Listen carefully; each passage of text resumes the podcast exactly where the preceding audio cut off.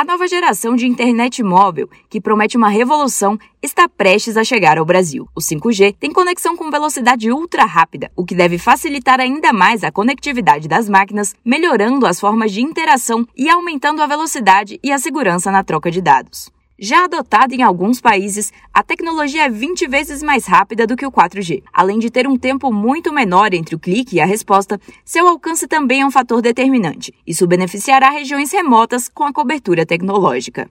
A ideia é que o 5G forneça ferramentas para conectar outros produtos e a custos mais baixos. Tecnologias como carros autônomos e a telemedicina devem avançar com sua implementação. Diante da pandemia da Covid-19, a telemedicina se tornou uma opção para pacientes evitarem a exposição ao vírus em centros hospitalares. A deputada federal Perpétua Almeida, do PCdoB do Acre, destacou que a iniciativa deve beneficiar, sobretudo, a população que está em regiões com dificuldades de médicos. Reportagem Rafaela Gonçalves.